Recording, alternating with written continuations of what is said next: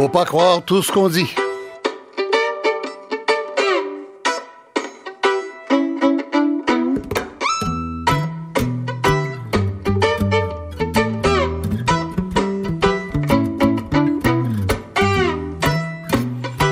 Bonjour, ici Michel Lacombe. Une immense catastrophe et en même temps un immense miracle, enfin une ville quasi détruite, mais aucun, aucun décès. Euh, il y a vraiment quelque chose qui a dû se passer euh, selon les règles parce que euh, c'est un tour de force vraiment d'avoir d'avoir réussi ça. Alors on va et bien sûr on parle de Fort McMurray et de cet immense incendie de forêt, un des plus grands jamais survenus au Canada. Qui continue d'ailleurs, même s'il s'éloigne de, de, la ville de, Fort McMurray. On va en parler avec, d'abord, j'aurai avec moi tout le long de l'émission notre camarade que vous devez commencer à connaître assez bien, puisque vous l'avez vu à la télé et entendu à la radio toute la semaine, Sylvain Bascaron, qui est en studio à Edmonton. Sylvain, bonjour. Bonjour, Michel. Alors, Sylvain, vous avez passé la semaine à Fort McMurray, ensuite euh, descendu au lac Grégoire, ensuite descendu euh, un peu plus bas euh, au lac La Biche. vous avez fait toute la semaine, quoi.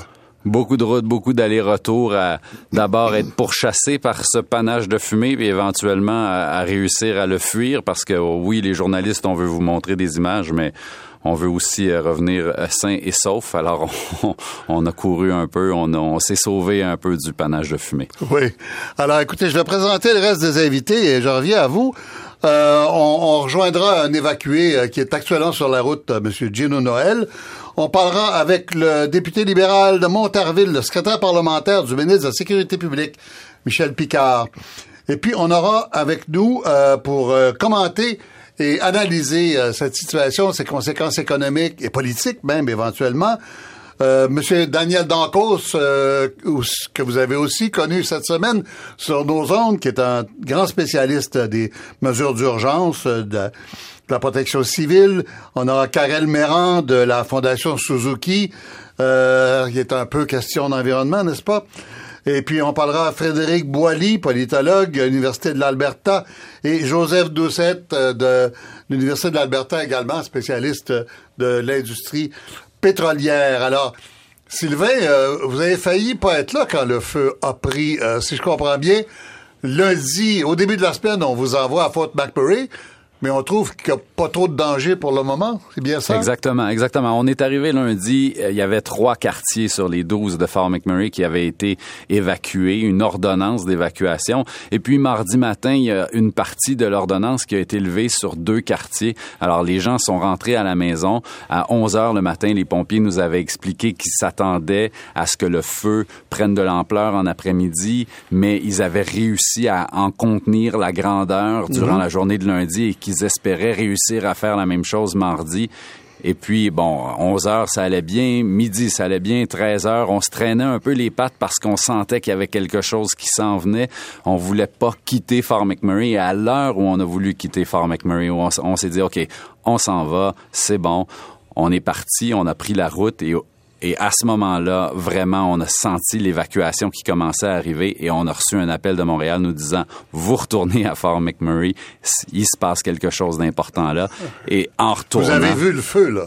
En retournant, on a dû, on s'est rapproché euh, des, des, flammes pour mhm. pouvoir se rendre à un endroit en sécurité. On était sur cette fameuse route euh, 63 qui mène à Fort McMurray euh, et la route de l'aéroport et on a dû vraiment euh, se faufiler pour sortir, pour, pour se, se, se, sauver de ces flammes qui étaient extrêmement hautes, extrêmement chaudes et avançaient très très rapidement. Et là, l'ordre d'évacuation totale de la ville est arrivé mardi soir ou mercredi? C'est arrivé en cours de journée mardi, à la fin de la journée. Écoutez, comment, comment expliquez-vous le miracle qu'il n'y ait aucun décès, pas de blessés graves, que tout se soit fait euh, dans l'ordre? C'est des gens... Euh, habitués à particulièrement vivre dans le danger ou quoi? C'est probablement une partie des explications. Il faut être journaliste et tenter d'aller couvrir euh, les mines d'exploitation pétrolière pour comprendre à quel point la sécurité est importante. Il y a des formations en sécurité toute l'année. N'importe quel employé qui veut travailler sur un projet en particulier est obligé de recommencer sa formation en prévention des incendies, en prévention des accidents, en, en premiers soins. Alors, vous avez affaire à une population qui est extrêmement spécialisée et aussi à une population qui est très jeune, très en forme, euh, qui est habituée de travailler physiquement. Est-ce que ça explique la raison pour laquelle ils s'en sont aussi bien sortis? Je, crois qu'on on arrivera éventuellement à la conclusion que c'est une partie de l'explication. Tout à fait. Voilà. Alors écoutez, on va rejoindre euh, pour l'instant Monsieur Gino Noël qui est sur la route, qui est passé aujourd'hui à travers Fort McCurry dans un de ces fameux convois escortés par la police. Monsieur Noël, vous nous entendez? Très bien, oui. Alors, Monsieur Noël, c'était, c'était pas la première fois ce matin que vous essayez de, de sortir de, de, Fort McMurray. Hein? Vous ben, étiez déjà, euh, euh, vous avez déjà été évacué vers le nord une première fois, c'est ça? Oui, j'ai été évacué euh, mardi, mardi après-midi qu'on a dû lors d'évacuation. Donc, on s'est rendu au nord. Pourquoi, pourquoi vers le nord alors que la route est vers le sud? Parce que c'est ce que c'est qu'ils disaient à la radio d'aller vers le nord, puis euh, éventuellement, c'est une maudine de mode tactique parce qu'ils peuvent pas évacuer un si grand nombre de personnes dans la même direction. Donc, je trouve qu'ils ont bien travaillé. Euh, à un certain moment donné, c'est qu'ils ont donné le, feu vert pour aller des deux côtés. Ça fait que la population se sépare en deux, puis à moitié au nord, à moitié au sud, ou un petit plus au sud, comme on peut croire. Puis euh, je pense que c'est une partie du succès de l'opération. Est-ce que, est-ce que vous avez essayé de repartir avant ce matin? Euh, non, euh, non. On a essayé d'aller en ville. J'ai essayé d'aller chez moi, là, deux jours, deux, trois jours, je crois. Deux, trois jours à peu près. Oui. Puis euh, ça passe, ça passe. C'était complètement barré. Pas question de rien. Alors, ce matin, on vous a dit, vous entrez dans les convois escortés par la GRC, c'est ça? Ben hier, on a décidé que hier, en commun accord avec mes deux acolytes, on a décidé qu'aujourd'hui, qu'on partait, que ça faisait assez longtemps que là, euh, euh, euh il allait vider le nord éventuellement. Donc on a décidé qu'un matin, c'était le, le jour, puis on s'est levé, euh, on s'est levé pas mal plus de bonheur que prévu à 4 heures, et puis on a vu qu'il y avait plein de fumée du campement et bien bâtisse un peu aussi, ça sentait vraiment. Ça fait qu'on a, on a fait un lunch, déjeuner vite vite, puis on a parti en descendant, puis euh, heureusement on n'a pas trop attendu longtemps, on a fait une heure. Après ça, bon, on a réussi à passer dans le convoi. On est dans, dans un convoi, dans un convoi escorté. Ça, c'est pour passer la ville de Fort McMurtry, c'est ça? C'est ça, c'est pour passer la ville de Fort McMurray, vous avez bien raison. Allez, c'était quoi, dans la fumée, dans le feu, euh, dans la désolation, c'était quoi ce matin? Ben, c'était de la fumée, pas mal plus, puisqu'on avait de la misère à, voir un petit peu alentour, sauf qu'on voyait quand même euh, beaucoup de désolation, beaucoup de véhicules d'urgence qui se promenaient alentour. Euh, euh, des on voyait des bâtisses brûlées, on voyait, c'est surtout à la sortie, de la ville qu'on en voyait plus, parce que dans la ville même, ça, ça a été pas mal épargné, le centre-ville. Puis euh, avec la fumée qu'il y avait, ben, on voyait pas vraiment loin. Si je comprends bien, euh, vous êtes passé par le centre-ville parce que la route est impraticable euh, autour. Non, ben c'est la seule place de, passer, c'est par la ville de Fort McMurray. Tu peux pas faire le tour par ah ailleurs que c'est par là où tu sors. OK. Il y, a, une, il y, a, une, route. Ça dure combien de temps le convoi pour passer Fort McMurray? Ben, ça dure une vingtaine de minutes, certains, 20-25 minutes que ça a pris pour nous escorter complètement à l'autre côté de la fumée. Un bon 25 minutes, je dirais, là. Ah bon. Et là, la, la police vous laisse aller après? C'est ça. Ça fait que on, on, est on est on est laissé libre à nous autres mêmes avec, euh, avec grand plaisir. Et ça roule à une vitesse normale à ce moment-là? Ben, ben, tu parles-tu de traverser la ville ou tu parles de... Non, non, quand vous, une fois que vous êtes euh, parti... Ah, euh, oui, oui. Oui, on roule le bon train, là. Oui. De partir, là. Monsieur Noël, dans la fumée, là, une automobile, d'ailleurs, il paraît que l'automobile va étouffer avant l'être humain. Euh, dans la fumée, on peut pas survivre très longtemps. Ben, ben écoutez bien, c'est quand même pas si pire que ça. C'est sûr qu'on passerait pas la journée là-dedans, mais dis-toi une affaire, les, les premiers secours sont là-dedans depuis mort. Il n'y a pas personne de mort encore. Ça qu'on passe, puis euh, ça t'offre, c'est, sûr que ça sent un peu. Mm. Mon véhicule sent un matin, hein, il sent là, j'aurais pas cru ça. Mais euh, c'est très, très, très tolérable à noter qu'on passe pas des, des, des, heures et des heures dedans, bien entendu. alors, M. Noël, on vous souhaite d'être le plus tôt possible à Edmonton. Merci beaucoup. C'est moi qui vous remercie, puis je vous souhaite une bonne journée. Merci beaucoup, M. Noël. Et bonjour. Voilà. Alors, euh, Sylvain Bascaron, il, reste, euh, on disait tout à l'heure, je pense, hein, il, reste encore plusieurs personnes à évacuer. Il y en a pour euh, au moins deux ou trois jours. Hein. Oui, deux ou trois jours. On estimait jeudi que ça prendrait environ quatre jours arriver à sortir tous ces gens qui ont d'abord évacué vers le nord. Il, y a, vraiment deux types de personnes hein, qui sont pris dans le nord de, de, l'Alberta présentement. Il y a les travailleurs qui étaient sur les sites industriels et qui n'étaient donc pas à Fort McMurray, mais la l'activité a ralenti. Alors, ces travailleurs-là n'ont plus d'emploi. Alors, ils doivent sortir de ces sites-là. Mais il y a aussi des résidents qui ont été évacués vers le nord de Fort McMurray. Il y avait 25 000 personnes jeudi. On nous a annoncé que ça prendrait mm. quatre jours par voie aérienne, par voie terrestre. Là, ces mm-hmm. fameux convois de 25 à 50 véhicules escortés par des policiers. Et là, la façon dont le, feu se dirige et, et augmente de dimension, ce qu'on nous dit ce matin, est-ce que vous pensez que les, les travailleurs qui sont encore au travail au nord devront aussi être évacués. On a parlé à quelqu'un qui était dans un camp de CNRL ce matin à 85 km au nord euh, de Fort McMurray. Est-ce que ces gens-là devront de toute façon être évacués éventuellement? Dieu seul le sait, le diable sans doute. Tout le monde décrit, tout, le monde décrit le feu un peu comme l'enfer. C'est vraiment ça. Il est vivant, ce feu. Présentement, les vents soufflent vers le nord-est. Alors, Fort McMurray est à l'ouest du feu présentement. Donc, ça va dans la bonne direction, une direction qui n'est pas habitée. C'est la forêt boréale. Mmh, mmh. Il y a des gens qui font un peu d'humour noir qui disent que le feu est en mesure maintenant de traverser tout le pays. Il, y a le champ libre. Ouais, jusqu'à en, tout, cas, jusqu'à jusqu'à Thunder Bay, c'est la même forêt là qui, qui occupe. Bon, ça c'est ça c'est à la blague bien sûr, mais le feu prend l'ampleur. Il pourrait doubler au, euh, au cours du week-end. Il a 1500 km carrés de diamètre. Alors c'est un gros feu. Ce n'est pas euh, ce, n'est pas un feu exceptionnel pour l'Alberta. Ce qui est mm. exceptionnel dans ce cas-ci, c'est qu'il a il est arrivé en zone habitée. Voilà.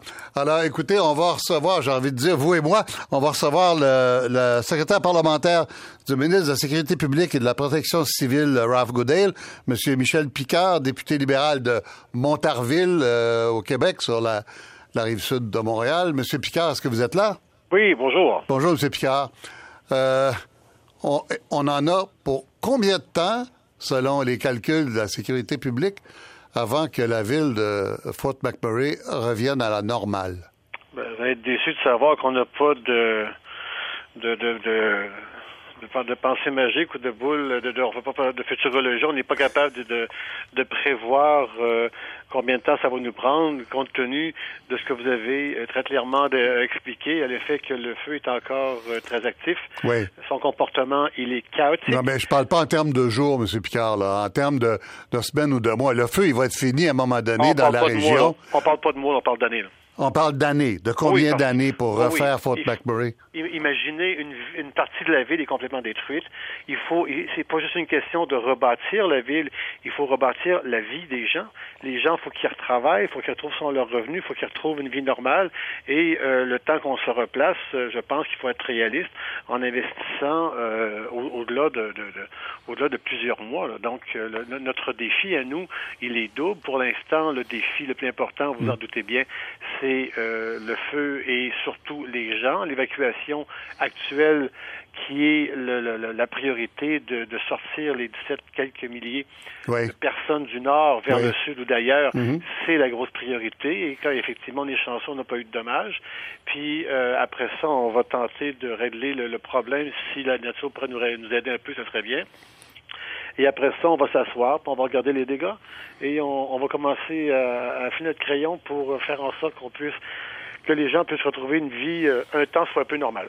Ça va coûter très cher. La première ministre euh, de la Colombie-Britannique, Mme Clark, euh, disait hier que il faudra prévoir des fonds beaucoup plus considérables que ce qui est prévu à l'heure actuelle par les gouvernements pour des catastrophes de ce genre-là. parce qu'il va y en avoir de plus en plus, c'est ce que les environnementalistes et les spécialistes de protection civile nous disent en tout cas. Euh, Qu'est-ce que le gouvernement est prêt à faire? Il faut pas être défaitiste, mais vous avez raison, il faut être réaliste. Les crises, on se prépare, par exemple, pour la période des feux de forêt, on se prépare depuis un certain temps. Le, le, gouvernement avait déjà anticipé, euh, peut-être pas l'ampleur, mais au moins la crise dans laquelle on vit. Donc, on était prêt avant même que les demandes viennent de l'Alberta. Et ça, c'est une opération courante que l'on fait sur une base annuelle. Ceci dit, on constate bien que dans le cas présent, cette catastrophe-là, elle est extrêmement grande importante, tant en termes matériels qu'en termes de coûts. Euh, on a, dans les programmes, il y a deux programmes. Le programme qui va s'imposer le plus rapidement là-dessus, c'est le programme d'aide financière aux catastrophes. Ouais. par exemple, comme vous le savez, nous avons... Euh, 1250 dollars par adulte et 500 par enfant. Là. Ça, c'est l'Alberta qui donne ça. Ah oui, bon, d'accord. Nous, ce qu'on fait, c'est à chaque dollar euh, à, euh, donné à la Croix-Rouge, Croix nous, on ajoute un dollar aussi. D'accord. Donc, à chaque fois que quelqu'un met un dollar à la Croix-Rouge, il est doublé par notre participation. Mhm. Le ministre des Finances, M. Morneau, a confirmé qu'il n'y avait pas de maximum sur le montant. Donc, au moins, ça donne de l'espoir d'avoir accès à de l'argent euh, rapide et en, en quantité suffisante pour être capable de répondre aux besoins. On parle de dégâts. Moi, j'ai vu le chiffre. En fait, tout le monde a vu euh, un chiffre de 9 milliards de dollars. Est-ce que ça correspond au calcul du gouvernement? Et question euh, qui va avec, est-ce que vous êtes sûr que les compagnies d'assurance vont euh, assurer une bonne partie de ça? Ça va être un calcul euh, judicieux et minutieux à faire. Je ne m'embarquerai pas sur le calcul des dégâts pour la seule bonne raison que si le hasard fait que la température est favorable et on, ré- on résout le problème plus rapidement, les chiffres seront à la baisse. Si la température continue à être entêtée, les risques de les, les, les coûts pourraient être plus plus importants. Ce sera une évaluation qu'il faudra faire aussitôt qu'on va être capable de retourner sur le terrain et de constater l'état de la situation. Euh, ça, quelque part, on, on, on, on, on comprend bien qu'on parle pas de quelques millions dans ce, dans ce dossier-là. On parle de plusieurs centaines de millions pour voir peut-être même quelques milliards. Oui, euh, ça, ça donne, ça donne l'ordre de grandeur. assurément. Mais on peut, peut pas, on peut pas asseoir un chiffre Oui. à, à- à- à- cette date-ci. Là, on n'est vraiment pas là. Ce qui est sûr, c'est que les prévisions ordinaires pour ce genre de catastrophe vont largement être dépassées. Là-dessus, vous êtes d'accord avec la première ministre la Colombie-Britannique? On est réaliste quant à l'ampleur de la catastrophe. On est réaliste quant au potentiel d'impact économique que ça va représenter. Et on va, euh, comme on le dit, être partenaire et des provinces et surtout de la population. On vu la population dans tous ces, dans tous ces efforts. Et évidemment, ça fait partie des contributions du gouvernement canadien à s'assurer qu'au niveau économique, il n'y a pas de contre-coup. Et à quel point, euh, ici- c'est Sylvain oui, Bascaron Sylvain ici à Bascaron Edmonton. va vous poser une question, M. Picard. À Allez-y. quel point est-ce que c'est difficile d'assurer la sécurité de ces, de ces 80 000 personnes qui sont en fuite? À quel point est-ce que l'opération est complexe pour les ministères présentement? Ben, pour vous donner un ordre de grandeur, euh, euh, euh, les, les- les Canadiens ont été fiers d'être ca- d'être d'être capables d'accueillir euh, 25 000 réfugiés en quatre mois. Là, on a, on a déménagé 80 000 personnes en quelques jours. C'est c'est- c'est du jamais vu, là. C'est c'est- c'est complètement un autre monde, là. Et euh, force est de constater que les gens de la GRC, avec l'armée, avec transport, avec sciences, euh, innovation, développement économique, tous les partenaires, toutes les agences fédérales ont été sur le terrain pour s'assurer que ça se fasse bien, le plus rapidement possible et euh, sans aucune perte de vie, bien qu'on m'a informé d'une ou deux pertes de vie causées par des accidents, mais qui ne relèvent pas de l'incendie. Non, c'est ça, oui. Donc, euh, on peut, je pense, être euh, rassuré par la performance des premiers répondants qui sont sur place. D'ailleurs, je salue leur travail, leur courage, parce qu'ils vivent des moments extrêmement stressants, et extrêmement intenses. Et je pense qu'il y a lieu de reconnaître l'expertise des gens qui sont sur, la place, sont sur le terrain. Merci beaucoup, M. Picard. C'est moi qui vous remercie. Michel Picard, secrétaire parlementaire du de la Sécurité publique et de la Protection civile.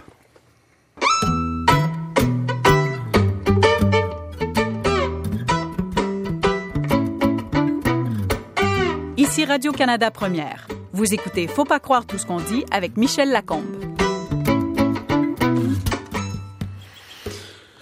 Oui, alors en studio ici avec moi à Montréal, Daniel Dancos, euh, que vous euh, connaissez déjà si vous avez suivi les événements cette semaine, conseiller en mesure d'urgence, un ancien de la protection civile, je pense. Hein? Non, pas vraiment. Je viens du ministère de la Santé essentiellement, et essentiellement en Montérégie, mais j'ai été impliqué au niveau de la, de la Sécurité civile du Québec essentiellement. Oui, voilà. Et là, maintenant, vous avez un groupe conseil. Est-ce que, euh, je ne veux pas passer l'émission là-dessus, mais est-ce que vous êtes surpris, vous, qu'il n'y a pas de mort? Euh, très surpris, puis en même temps, euh, ce matin, en écoutant votre collègue, euh, Monsieur Pascaron, Bascaron, Bascaron, oui. Vous savez, le milieu industriel, effectivement, la culture de sécurité est très forte dans ce cas-là. Et euh, les gens ont des réflexes de culture. De, de, de, de, et travailler sur un chantier de construction, c'est pas toujours facile. Le nord de l'Alberta, par définition... Vous dites que Sylvain Bascaron est un bon journaliste, là, que ce qu'il a dit, c'est vrai. Non, mais ce que je veux dire, c'est qu'en analogie, lorsqu'on travaille sur des chantiers de construction, oui. les mines, ces choses-là, les gens sont très résilients, très organisés, oui. très autonomes. Et je crois qu'on a une partie de cette réponse-là, une grande partie de la réponse qui se trouve dans ces habitudes de vie. Là. Ça, serait différent si c'était arrivé dans une petite ville euh, normale. Euh, mélange de, de, fonctionnaires, de petites industries, de petits commerces. Ben, les gens sont pas habitués de travailler physiquement, sont moins habitués de travailler physiquement, sont moins organisés au niveau mm -hmm. du transport. Les gens sont déjà très habitués de faire de longues routes, mm -hmm. en des 300, des 400 kilomètres. Quand je fais des, mm -hmm. des j'ai des projets un peu partout en province, quand je suis, le, je suis sur la base Côte-Nord, quand je vais aux îles de la Madeleine, à Sept-Îles ou à Havre-Saint-Pierre, les gens, ou dans, ici dans la BTB, les gens sont très autonomes, sont habitués d'être isolés. Euh, sur euh, les gens de la Côte-Nord, la 175, la 138, pardon, elle, elle, rupture souvent par des coups d'eau, etc. Mm -hmm. Donc, les gens, même chose, le Saint-Jean. Alors, les gens sont habitués. Donc, dans ce cadre-là, je pense que j'ai une partie de la réponse qu'on peut trouver euh, euh, ce matin-là. Mm -hmm. et, et je peux les, les gens sont autonomes, oui, euh, Sylvain, oui. Et je peux peut-être ajouter, on a parlé un peu des pick-up qui se promènent en Alberta, ces gros camions que ouais. les, les, Albertains aiment conduire. Ils sont souvent bien chargés d'essence, de, de, trousses de secours, de toutes sortes de matériel et ils peuvent aller un peu partout là, avec les 4x4 et sortir, euh, sortir des, des fossés le long des routes. Alors ça aussi, on en a vu et ça a dû aider. Euh, ces camions-là, c'est des gros pick-up, si je comprends bien. Euh, il paraît qu'on met beaucoup d'équipements là-dessus, qu'on peut même doubler ou tripler le, le prix d'achat. Tout à fait. Les gens équipent leur, leur, leur camionnette de, ben, de réservoirs d'essence, de couverture, de, de trousses. Ils montent la suspension qui leur permet... De, et, et, beaucoup voient ça comme, comme du luxe, mais dans le nord de l'Alberta, ce n'est pas pour le luxe. C'est pour être en mesure de passer euh, dans des routes extrêmement difficiles, extrêmement compliquées. Et, et il y a beaucoup de ces camionnettes-là. Il y a beaucoup de gens qui ont réussi à sortir grâce à ça. Mm -hmm. Ben oui, enfin, euh, ça, ça correspond tout à fait à ce que vous nous. Allez à Latuc, c'est la même chose. Latuc, ouais. c'est une, une, ville où il y a deux entrées. Alors, où tu ouais. sors par euh, euh, le lac Saint-Jean, où tu sors par euh, la région de Trois-Rivières. C'est exactement la même culture de communauté. C'est là qu'on se rend compte que nous, à Montréal ou à Toronto ou à Vancouver, on vit au sud par rapport à ces gens-là. On, on, est des spectateurs, effectivement. on, est, on est des spectateurs. Madame, est-ce que la première ministre de la Colombie-Britannique a raison et qu'il faut prévoir que ce genre de catastrophe-là va être de plus en plus courante? Je pense que euh, tous les scientifiques de la Terre euh, tendent à démontrer que les phénomènes de temps violents, quelque nature soit-il, que ce soit euh, les extrêmes de température, euh, les sécheresses, euh, on, la planète, elle est, elle est, c'est une petite terre mm -hmm. et on observe de façon très pointue. Les grands assureurs de ce monde, les Zurich de ce monde, eux, tirent des conclusions assez nettes à l'effet que ce sont des phénomènes qui sont en émergence, mais pas juste liés au feu de forêt. Là. On parle des inondations, on parle des précipitations, les flash floods, comme on appelle, mm -hmm. les, les, pluies de, de fortes précipitations en peu de temps. Là. On, va, Alors, on va y revenir, on va rejoindre Karel Méran à notre conversation, mais vous avez dit un mot, là, un mot magique, assurance. Ouais. D'après vous, les assurances vont payer si ça coûte 9 milliards? Ben, c'est-à-dire, euh, je ne vais pas m'arrêter sur le chiffre de 9 milliards. Moi, j'annonçais un milliard vite, vite en début de semaine. Là. Oui. Mais euh, les assureurs... C'est le chiffre qui circule là, parmi les, les, analyses, BMO, disons, euh, cette semaine. ça pourrait aller jusqu'à 9 milliards. Ben, c'est sûr que les citoyens sont assurés pour les pertes là, leur, de leur propriété, etc. Bon, tout ce qui entoure ça, c'est clair que c'est assuré par... D'ailleurs, le Bureau d'assurance Canada a fait des publications là-dessus. Aussi, on voit aussi, depuis mercredi, jeudi surtout, les grands assureurs sont dans les centres de services sinistrés à mm. Edmonton. Ils ont mis des lignes, des, lignes 24 heures. sont mm. habitués à indemniser de façon massive. Mm. Alors, on l'a vu dans les inondations, on l'a vu à Saint-Jean-sur-le-Richelieu, ici, près de Québec. Donc, dans ce sens-là, euh, ils sont habitués à ces, ce genre de, de, de sinistres-là et de, de, fournir des sinistres. Maintenant, au final, euh, est-ce qu'il y aura des exclusions? Peut-être, je ne sais pas. Mais euh, c'est un acte of God, c'est un désastre naturel et généralement, ces incendies-là sont couverts. Oui, Karel Méran, euh, on a évoqué la, possibilité que ça augmente, hein, n'est-ce pas, ce genre de ce genre d'événement-là.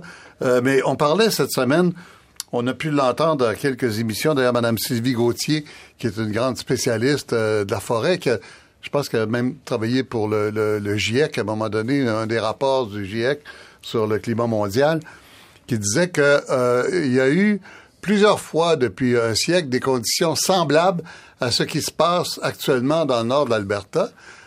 Est-ce que ça veut dire que c'est pas les changements climatiques? Bien, les, scientifiques vont nous dire que c'est impossible d'associer un seul événement, euh, une inondation ou une tempête ou un feu de forêt au changement climatique. Ce qu'ils vont nous dire, par contre, on, est devant vraiment un phénomène naturel. Hein. Les, feux de forêt en forêt boréale, il y en a toujours eu, il y en aura toujours. Ça fait partie de la façon dont la forêt se régénère. Mais les changements climatiques amènent euh, des conditions euh, des conditions, par exemple, de sécheresse ou de température anormalement élevées mm-hmm. de façon plus fréquente. Ce qui fait que, euh, bon, j'ai pas les chiffres pour la forêt boréale canadienne. Il semblerait qu'à Environnement Canada, il y a des gens qui, qui montrent déjà que la durée, euh, la période des incendies de forêt augmente graduellement. Mais on l'a vu, ça, par exemple, aux États-Unis pour la période des feux de brousse là, dans le dans l'ouest des États-Unis, qui a augmenté de plusieurs semaines mm-hmm. Euh, mm-hmm. depuis euh, une trentaine d'années. Euh, et aussi, on l'observe en Australie, où il y a eu des incendies de forêt très, très, euh, très graves euh, il y a quelques années. On l'a vu en Russie, en 2010, où il y a eu des incendies tellement grands que la Russie a cessé d'exporter sur les marchés mondiaux sa production agricole, puis on s'est retrouvé avec une augmentation en flèche des... de certains prix, oui. De certains prix. Des céréales particulièrement. Oui, alors tout ça nous montre que oui, il va y avoir, euh, c'est-à-dire que les conditions, les changements climatiques, le réchauffement amènent des conditions propices aux incendies de forêt. Ça fait euh, des années, des années que les scientifiques du mhm. GIEC et ailleurs le prédisent. Mais on peut pas dire cet incendie-là, c'est la faute au changement climatique. Ce serait comme faire un, ce serait faire un, un pas de, trop peut-être. Mais on, mais c'est clair que façon, vous n'êtes pas de ces euh, militants de l'environnement qui disent euh, Fort McMurray, ah oui, les sables bitumineux, ben c'est ça, c'est ça que ça donne. Vous n'êtes pas de ceux-là. Ben non, parce que dans le fond, euh, c'est l'ensemble des gaz à effet de serre dans le monde qui cause le réchauffement. On peut pas dire que ce feu-là a été causé par ça. Puis euh, puis les sables bitumineux euh, euh n'auraient pas existé, qu'on aurait quand même un réchauffement. Il hein. faut mm. cesser la consommation de combustibles fossiles. Euh, alors, mais on a vraiment... Ce qui est intéressant, Al Gore m'a raconté euh, en, en, Australie il y a Vous quelques êtes années... copain avec Al Gore? Ben, je le, ça fait plusieurs années que je travaille pour, pour son organisation au Canada. mais il nous a raconté quelque chose qui m'a frappé. il était en Australie, il faisait une présentation sur le climat et à la fin de sa présentation, euh, des pompiers montent sur scène. Mhm. Et, euh, et, là, il comprend pas, il arrive en habit de pompier. Tout Monsieur Gore, eux venaient de combattre les pires incendies en Australie depuis, euh, depuis toujours. Et ils ont dit, nous sommes les premiers répondants de la lutte au changement climatique. Les pompiers en Australie ont décidé qu'ils étaient, qu'ils devenaient eux-mêmes les porte-parole de la lutte au changement climatique. Et ça l'avait frappé ah parce que, parce que, puis je pense de même manière, les gens qui sont, qui travaillent en mesure d'urgence, qui, vont aider les gens dans des inondations, qui vont aider les gens quand il y a des, euh, des situations comme ça, euh, des feux de mm. forêt dans les évacuations, se trouvent à être d'une certaine façon euh, ceux qui sont aux premières lignes de cette espèce de, de, de, guerre-là qu'on va mener pour s'adapter au changement climatique parce que ça va s'amplifier mm. dans les prochaines décennies, c'est évident. est-ce que, est-ce que mon collègue Sylvain Bascaron a une question à ajouter? Moi, moi, ce que j'en comprends, en tout cas, ce que j'ai compris depuis le début, c'est que euh, l'ensemble des changements climatiques pourrait avoir un impact éventuellement sur la fréquence de ces événements-là. Hmm. Est-ce que c'est pas le cas? Oui, c'est un peu ce que vous dites, Karel. C'est un, c'est un amplificateur. Les changements climatiques sont un amplificateur et aussi, oui, euh, augmente la fréquence. On dit, ça augmente la fréquence et l'intensité des événements météorologiques. Et on le voit avec des tempêtes, on le voit avec des pluies diluviennes, des inondations, on le voit avec des incendies de forêt. On va le voir éventuellement avec des infestations de, d'espèces envahissantes, des, des, des bébites qui mangent nos forêts. Et, et et, donc, euh, la normale qu'on a vécue mhm. dans les dernières décennies, c'est plus une normale qu'on peut utiliser pour prédire l'avenir. On change de normale, si on veut. Et j'ajouterais un effet important, les effets dominos de ces effets-là. L'eau potable, la qualité de l'air. Euh, vous savez, euh, on regarde bon les feux évidemment dans l'Ouest, mais on va se rappeler mm. à chaque année, de plus en plus, on a des épisodes de smog à Montréal. Euh, ce smog-là, quand tu es asthmatique, ce qui n'est pas mon cas, mais quand tu es asthmatique, tu le vis tous les jours. Mais les effets dominos sont importants parce que ça crée de l'érosion, ça crée des problèmes d'eau potable, à la fois en disponibilité et à la fois en qualité d'eau, hein, parce que tu as des millions de personnes mm. à, à, fournir de l'eau. J'aimerais également juste revenir quelques instants toute la notion des des, des, des, interconnexions des, euh, des écosystèmes, c'est-à-dire euh, les Grands Lacs avec le fleuve Saint-Laurent. Mmh, mmh. Euh, je regardais l'autre jour le maire de Sorel-Tracy qui mmh. réagissait à ce qui se passait dans les Grands Lacs à l'autre bout en Ontario. On n'aurait pas vu ça il y a quelques années. Pourquoi? Ben, aujourd'hui, ben, c'est parce qu'on est interconnectés et interdépendants les uns aux autres. Ben oui. un, dernier point peut-être à mentionner aussi par rapport à ça, pas un dernier, je vais en avoir d'autres, mais ce sont les impacts, le fait que l'étalement urbain s'est euh, déplacé dans les zones plus agricoles, plus boisées, etc. Alors, il est normal que lorsqu'on a un événement, ça touche plus de population euh, et, les médias, et les médias, nouveaux médias, font, ont également un phénomène d'amplification de tout ça et aussi rendent disponible la nouvelle beaucoup plus rapidement qu'il y a 10 ans, 15 ans, 20 ans, lorsque j'ai commencé en, sécurité publique. Alors écoutez, on va joindre dans notre discussion euh, euh, nos invités qui n'ont pas encore parlé. Frédéric Boily qui est en studio à Québec. Bonjour Frédéric. Bonjour. Et puis M. Joseph Doucet qui est en ligne à, Edmonton. M. Doucet, bonjour. Bonjour M. Lacombe. M. Doucet, euh, l'industrie pétrolière va, va perdre beaucoup d'argent, j'imagine. Là, on parle de on parle d'un million de, barils euh, par jour de moins, c'est ça? C'est ce que j'ai entendu dernièrement, oui. Donc, il y a à peu près 2,5 millions de barils produits euh, quotidiennement par les sables bitumineux et la production a, baissé d'à peu près un million de barils. Ça va peut-être être plus dans les prochains jours. Oui, on peut tout de suite, euh, Joseph Doucette, si je peux ajouter, Sylvain Bascaron ici, Syncrude vient tout juste d'annoncer qu'ils cessent complètement leurs opérations euh, à la mine Mildred, à la mine Aurora également. Donc ça, c'est un autre 325 000 barils de pétrole qui disparaît. Oui. Oui. Est-ce que ça veut dire, M. Doucet, qu'on euh, sait l'importance dans l'économie canadienne de, du pétrole albertain, est-ce que ça veut dire que ça va faire diminuer de 1 ou 2% ou ben, peut-être même plus le, le, produit national brut du Canada? Bien, vous savez, il est trop tôt pour, pour vraiment spéculer avec, avec précision, mais je pense qu'il n'y a aucun doute que ça va avoir un impact très, très important sur le PIB canadien, puis encore plus sur le PIB albertain euh, sur la prochaine année et sur quelques années. Mais euh, très difficile de dire à ce point-ci quel sera l'impact, mais ça va être dans, les dizaines, voire les dizaines de milliards de, dollars. Et dans votre euh, la façon dont vous voyez ça, M. Doucet, est-ce que c'est une fermeture qui va durer très longtemps ou si euh, on parle de quelques semaines, euh, une couple de mois au pire, et qu'après il y a comme un boom parce que ça reprend? Ben, au niveau de la production pétrolière, ça va être temporaire. C'est presque certain que ça va être temporaire.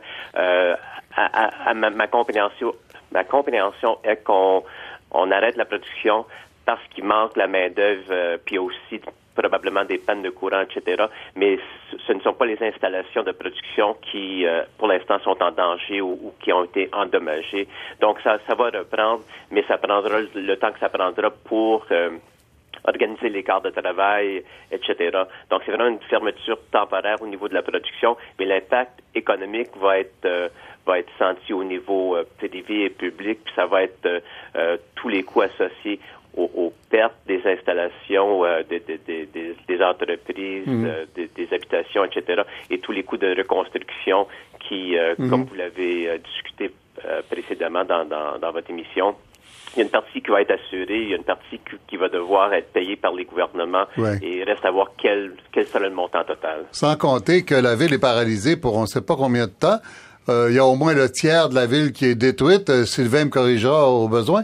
Euh, mais c'est toute la vie économique de cette d'une ville aussi, là, de 80 000 habitants, qui est arrêtée complètement, et ça, ça repart pas tout seul. Ah, tout à fait. Et, et, comme vous l'avez dit plutôt à l'émission, c'est pas une question de, de, de semaines ou de mois, mais, mais plutôt d'années sur lesquelles on ah va pouvoir reconstruire. Ah oui, d'années. Euh, oui, Sylvain, euh, avez-vous quelque chose à ajouter? Ben, j'allais juste dire que il faut voir l'ampleur des dégâts. Alors, vous parlez du tiers de la ville. C'est en fait quatre quartiers sur 12. Alors, c'est de là que vient le chiffre du tiers, mais ces quatre quartiers-là ne sont pas entièrement détruits. Mais, mais les endroits où c'est détruit, c'est rasé, ça n'existe plus et donc ça va vouloir dire une reconstruction importante. Il y a des infrastructures importantes qui n'ont pas été touchées, par exemple. On peut mm. penser à l'usine de traitement des eaux ou mm. euh, à l'hôpital, ça va bien. Et Joseph Doucet a raison quand il, quand il dit que les infrastructures pétrolières n'ont pas été touchées, mais je vais ajouter, pour l'instant, il y a Hanging Stone, une, euh, une installation pétrolière qui est toujours menacée par les flammes, et il y a Nexen Long, Long Lake aussi qui est menacée par les, les flammes un peu plus au sud. Alors, il y a quelques installations qui sont menacées. Il y a l'emploi mm, mm. également qui n'est plus là pour ces, pour ces gens-là. Mm-hmm, et, mm-hmm. et, mais il y a beaucoup de gens qui disent, moi, j'avais perdu mon emploi à Fort McMurray. Ça n'allait pas bien pour moi à Fort McMurray et je prévoyais m'en aller. Mais là, avec ce qui vient de se passer, ils vont avoir besoin d'aide pour la reconstruction. Mhm. Et moi, je suis spécialisé dans la, dans la construction. Je suis menuisier, je suis charpente, euh, charpentier. Alors, je vais avoir de l'ouvrage par un bout de euh, temps. Il y a des gens qui nous ont dit ça, tout à fait.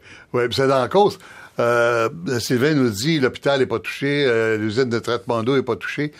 Juste la fumée, là, est-ce qu'il n'y a pas déjà beaucoup, beaucoup de tout un inventaire à faire, un réexamen, un nettoyage et tout ça? Alors, si on parle au niveau de, de, l'aspect euh, hôpital, c'est clair qu'eux, ils vont avoir une analyse de la qualité de l'air à faire et puis de voir est-ce que euh, à l'intérieur de l'hôpital, on a eu de la suie, est-ce qu'il y a des objets ou des équipements biomédicaux qui ont été touchés, etc. Il y a un inventaire, un grand nettoyage à faire, ça c'est certain.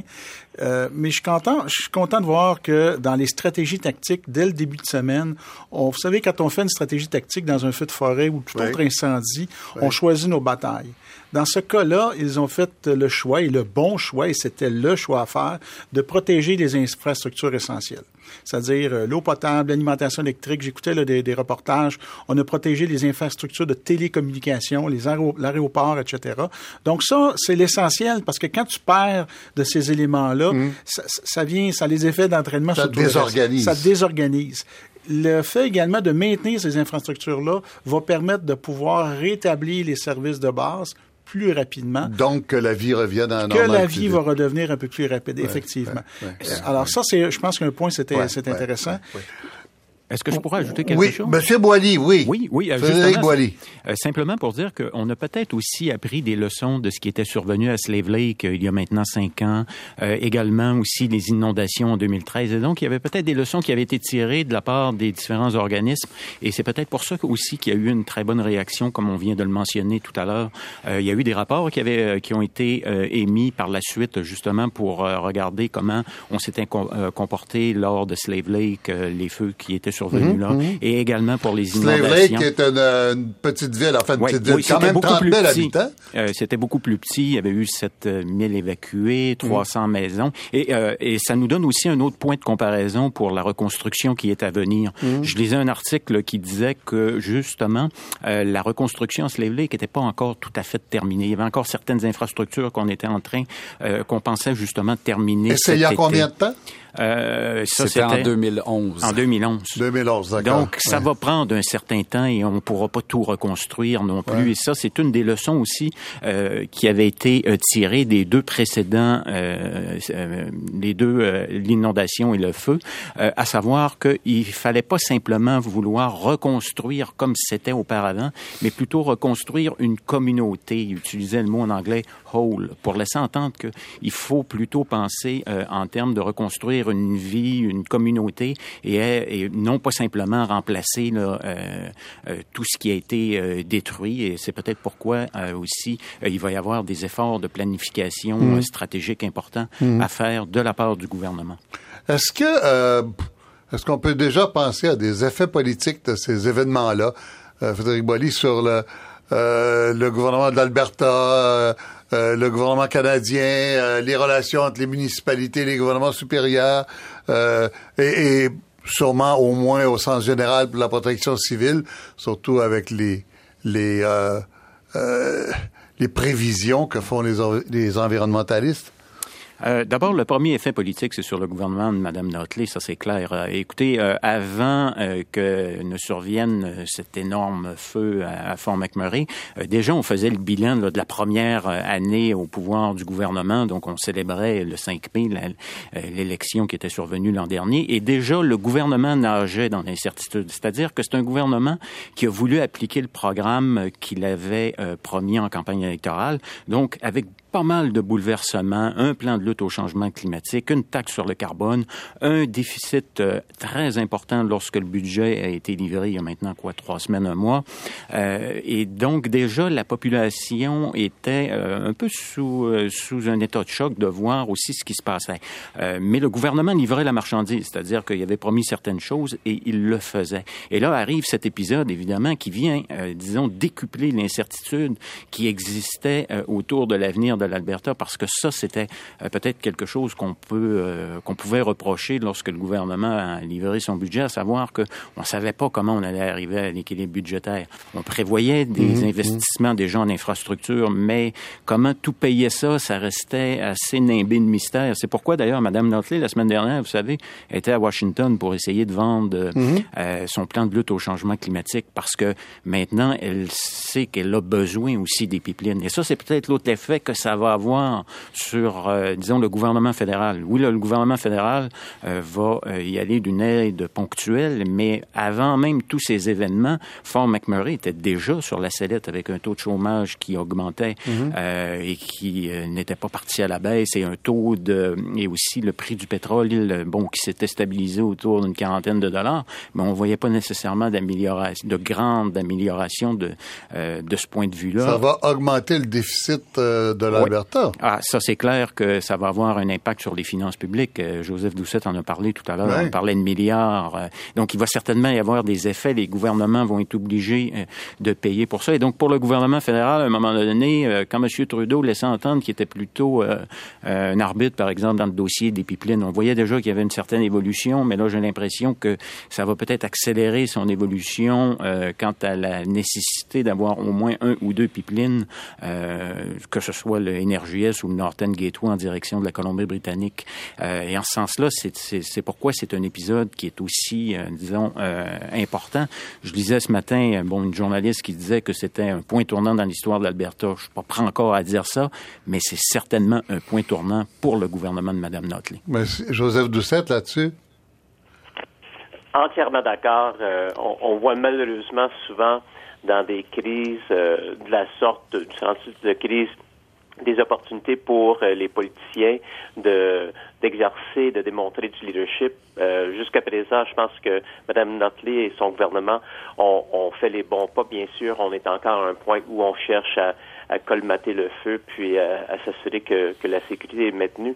Mais je pense que dans la prochaine année, euh, ça va être à Mme Notley de montrer le leadership nécessaire pour reconstruire Fort McMurray et remettre la province sur, euh, sur la bonne voie.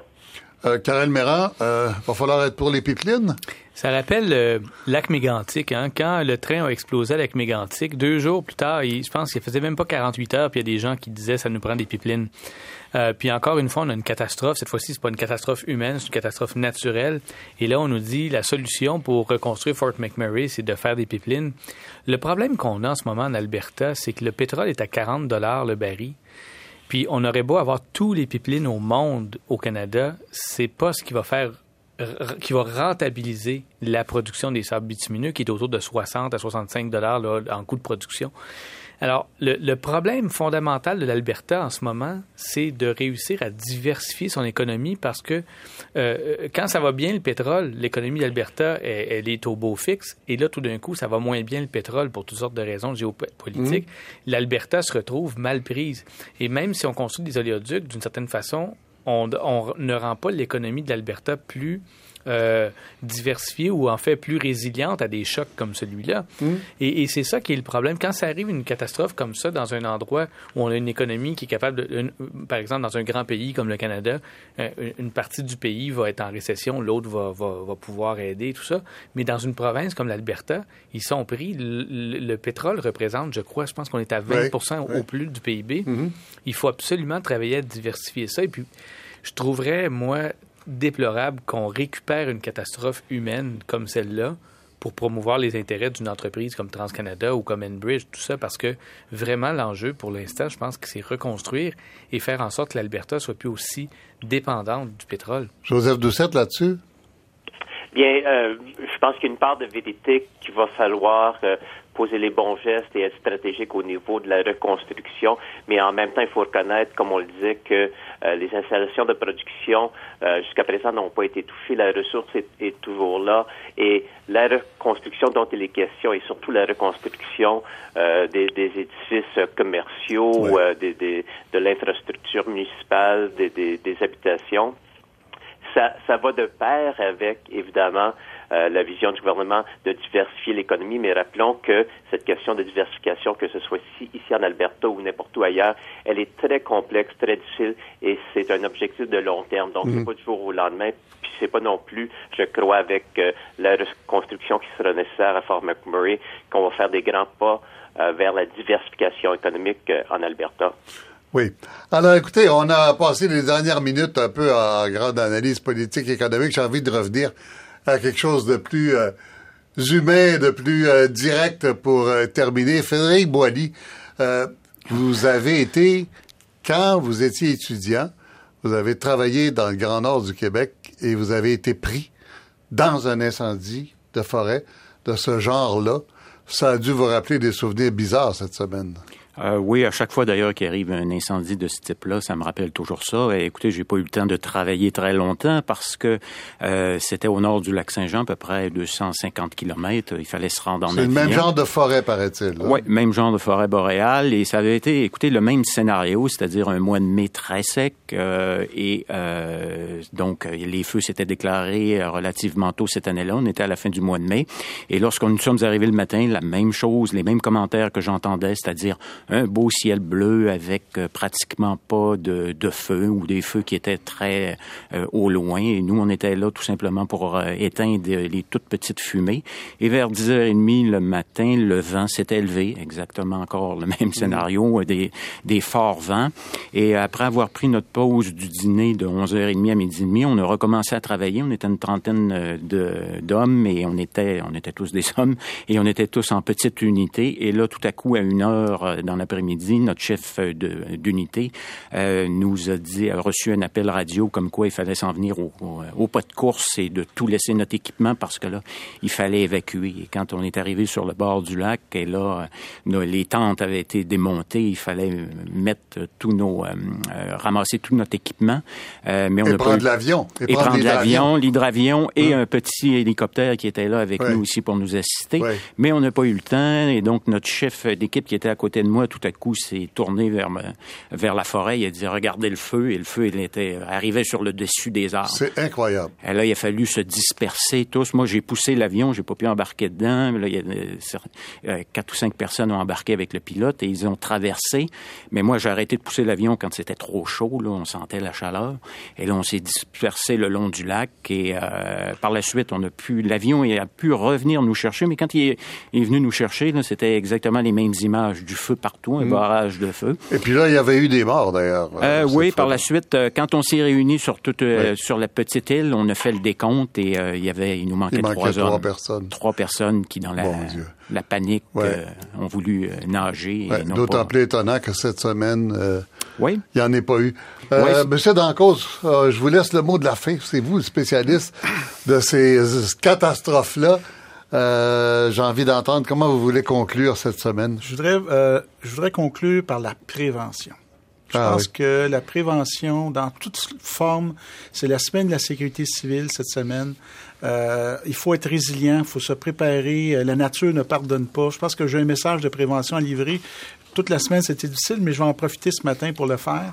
Deuxième chose, euh, la prévention, à la fois se préparer à faire face aux événements. Euh, la semaine de la sécurité civile, c'est 72 heures. Alors euh, voilà, c'est mon message de prévention, améliorer notre résilience, et c'est comme ça qu'ensemble, on va vaincre ces événements-là. Alors, Monsieur cause, Monsieur Méran, Karen Méran, Frédéric Boilly, Joseph Doucette, euh, Michel Picard, Gino Noël et bon collègue Sylvain Bascaron à Edmonton. Sylvain, merci beaucoup. Je vous en prie. Et merci pour toute cette semaine. Euh, les gens vous connaissent maintenant, Sylvain Bascaron. C'est notre travail. Ça nous fait plaisir de le faire, même dans des événements comme ceux-là. Merci beaucoup. Merci à l'équipe Tania Gancheva, Sylvie Meloche, Sacha Campo, Raluca Tomulescu et Jacques Castonguay, notre réalisateur. À samedi.